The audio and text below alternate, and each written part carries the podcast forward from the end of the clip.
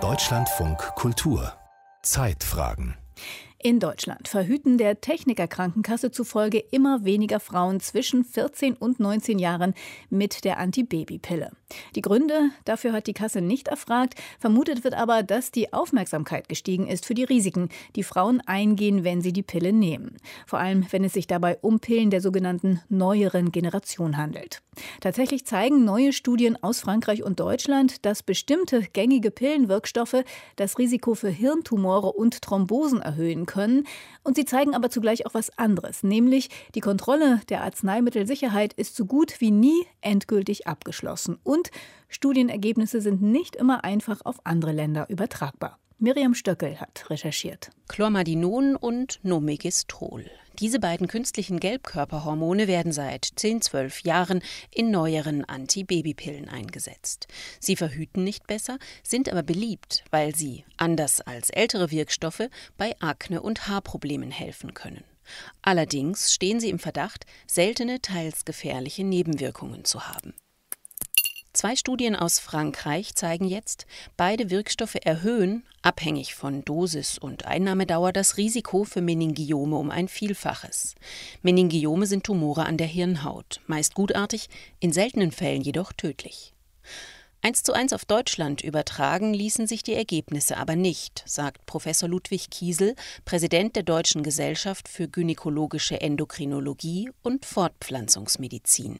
Denn in Frankreich werden diese Medikamente in, in wesentlich höherer Dosierung angewandt, nämlich fünf bis zehnmal. Das ist ja für Hormone sehr viel mehr. Nur derart hochdosiert erhöhen Chlormadinon und Numegistrol den Studien zufolge das Hirntumorrisiko.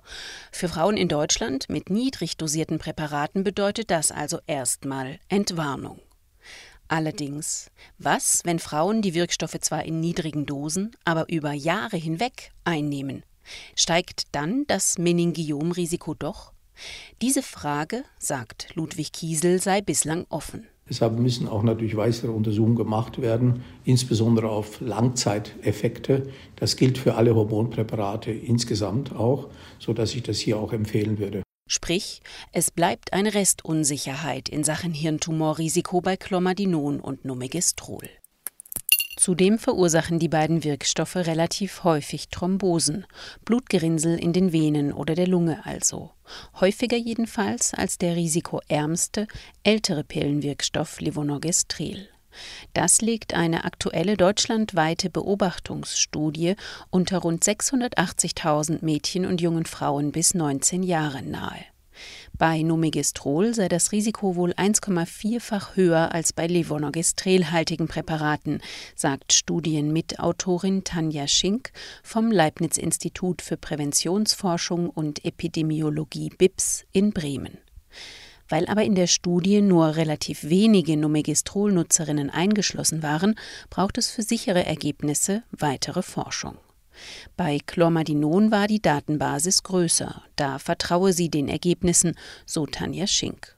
Und die Auswertung habe gezeigt, dass das Risiko einer venösen Thromboembolie bei Einnahme eines Kontrazeptivums mit dem Wirkstoff Chlormadinon ungefähr doppelt so hoch ist wie bei Einnahme eines Präparats mit Levonorgestrel.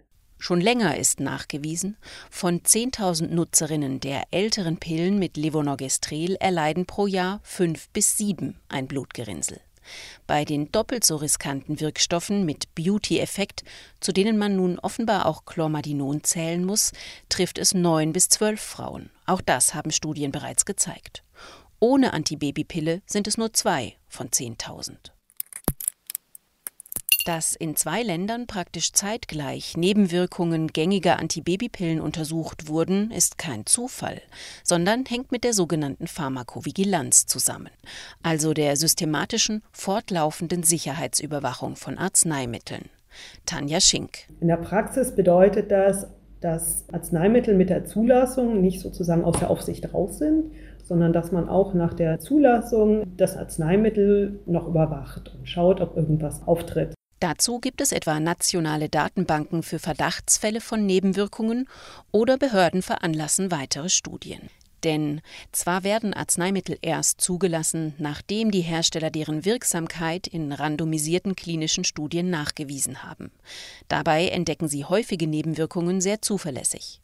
Mögliche seltene oder gar sehr seltene Nebenwirkungen aber, das liegt in der Natur der Sache, können erst genau untersucht und quantifiziert werden, wenn viele Menschen das Präparat über einen längeren Zeitraum einnehmen, also nach der Zulassung. Gäbe es die Vorgabe an Hersteller, alle seltenen oder sehr seltenen Nebenwirkungen aufzuzeigen, würde die Zulassung eines Medikaments deutlich verzögert. Tanja Schink. Das Vorgehen momentan ist meiner Meinung nach dasjenige System, was die ganzen Interessen am besten unter einen Hut bringt. Nämlich das Bedürfnis nach hilfreichen Arzneimitteln, natürlich auch der Wunsch der Pharmaindustrie, Geld zu verdienen, aber andererseits natürlich auch der Wunsch nach Sicherheit. Und das ist nicht so einfach, weil da gibt es einfach keine, keine perfekte Lösung. Allerdings, gerade bei gängigen Medikamenten wie der zigtausendfach verordneten Antibabypille, die noch dazu von gesunden Frauen eingenommen wird, fallen seltene oder sehr seltene Nebenwirkungen unterm Strich ins Gewicht, zumal wenn sie vermeidbar wären. Auch wenn der Anteil seit ein paar Jahren sinkt, rund die Hälfte der Pillenanwenderinnen hierzulande nimmt heute ein Präparat der höchsten Risikoklasse. Würde nur der risikoärmste Wirkstoff Levonorgestrel verschrieben, so haben Forscher der Uniklinik Tübingen 2017 abgeschätzt, könnten jährlich mindestens 1300 Thrombosen bzw. 700 Lungenembolien verhindert werden. Da kann man sich schon fragen, warum sind die risikoreichsten Pillen überhaupt auf dem Markt? Kurz, weil die europäischen und deutschen Zulassungsbehörden selbst bei ihnen zu der Einschätzung kommen, ihr Nutzen, sprich die Verhütungswirkung, überwiegt ihre Risiken. Deswegen bleiben sie zugelassen. Immerhin, und auch das gehört zur Pharmakovigilanz, das Bundesinstitut für Arzneimittel und Medizinprodukte hält es für sehr wichtig, dass insbesondere Risikogruppen bzw. junge Erstanwenderinnen, wenn nichts dagegen spricht, solche Präparate verordnet bekommen, die das bekanntermaßen geringste Risiko haben, also die Levonorgestrelhaltigen sagt dessen Sprecher Mike Pommer.